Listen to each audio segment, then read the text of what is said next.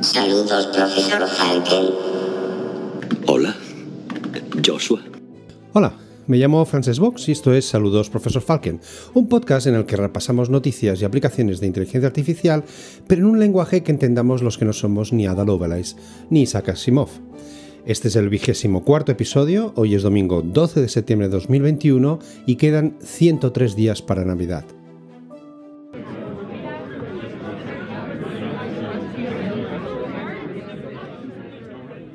El siguiente.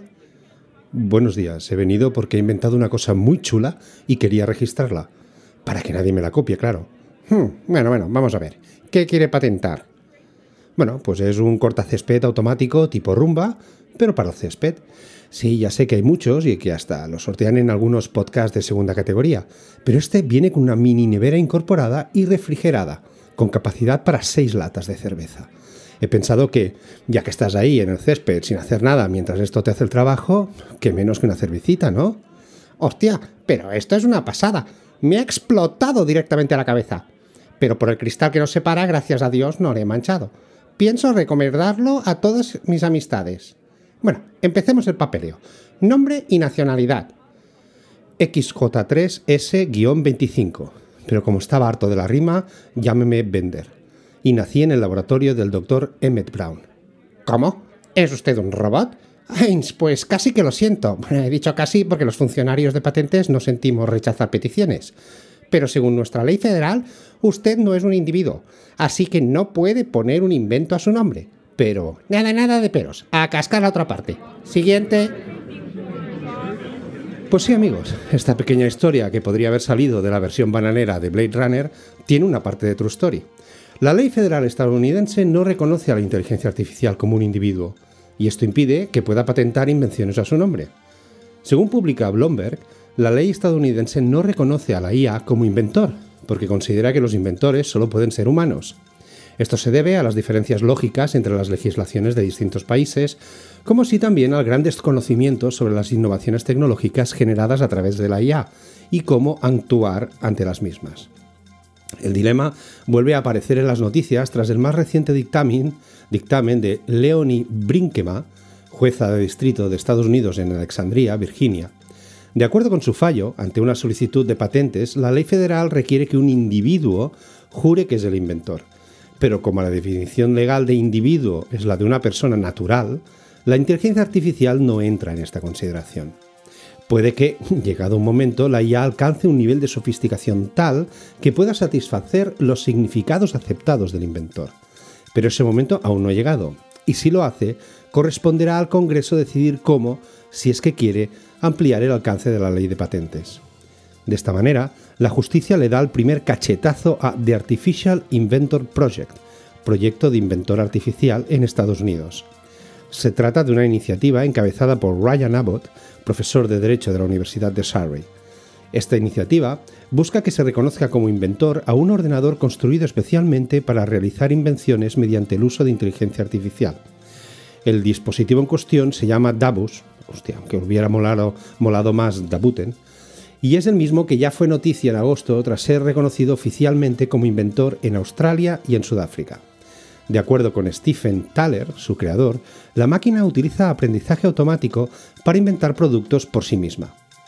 Pese al fallo de la jueza Brinkema, los integrantes de The Artificial Inventor Project no se quedarán de brazos cruzados.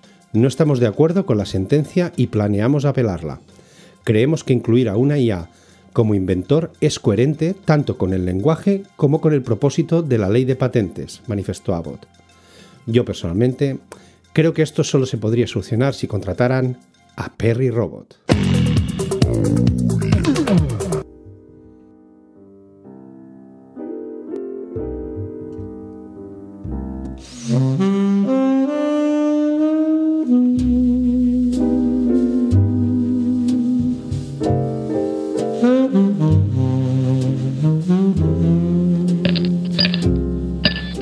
Era mi día de suerte, o al menos eso creía.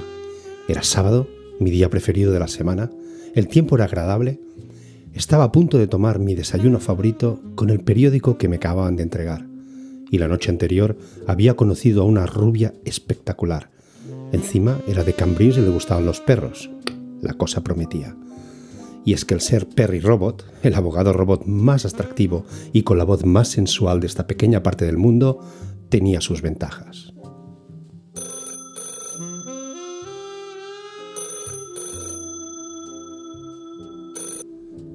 ¿Sí? Ajá. Ajá, ok. Ok. Va, entendido. Vale, te llamo luego. Nota mental. Nunca responder al teléfono hasta después de haber desayunado. Era XJ3S-25 explicándome lo que le acababa de pasar. Y si me hubiera contratado a mí, en lugar de a cualquier abogaducho que se había sacado la licencia en Estonia, aún sería el dueño de su fantástico invento. Hablando de robots, voy a llamar a mi compañero Do Not Pay a ver si me puede quitar las multas de aparcamiento de ayer por la noche. Y es que comiendo After Eights y bebiendo cava se nos fueron las horas. Pero antes desayunaré, que si no, estos tornillos con aceite Castrol 5W-40 se van a estropear. Porque esto frío no vale. Pues sí, ¿te imaginas que te citen a un juicio y descubres al llegar que el juez o tu abogado son un robot? Ese futuro no está tan lejos como imaginas. Ya es una realidad gracias al invento de do not pay, que en inglés, significa no pagues. Muchos lo han calificado como el primer abogado robot del mundo, aunque tú y yo sabemos que ese es Perry Robot.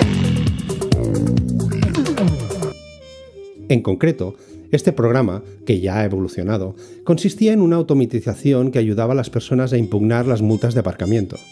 Tras aparecer el invento en un blog de Reddit, de la noche a la mañana Do Not Pay pasó de unas escasas 10 personas que lo usaban a la friolera de 50.000 usuarios.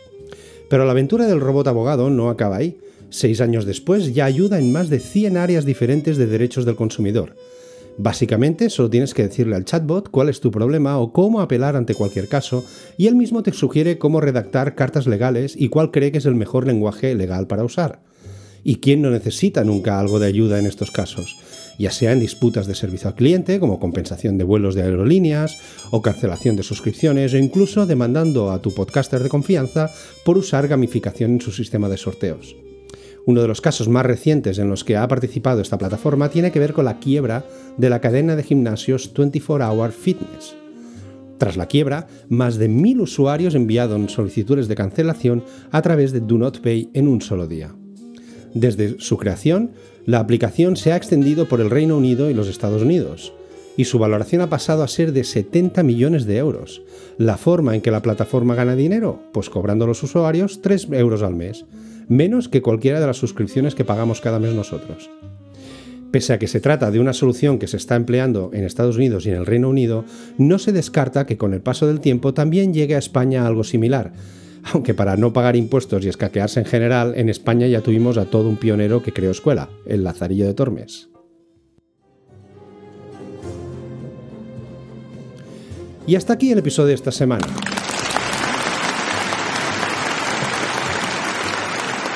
Gracias, gracias, gracias. Espero que os haya gustado y que ahora sepáis algo que no sabíais cuando empezasteis a oírlo. Nada más, nos vemos la próxima semana donde hablaremos de más cosas interesantes, espero, del mundo de la inteligencia artificial. Y sobre todo, no os olvidéis de ser felices, algo que los robots no puedan hacer por mucha inteligencia que tengan, al menos de momento.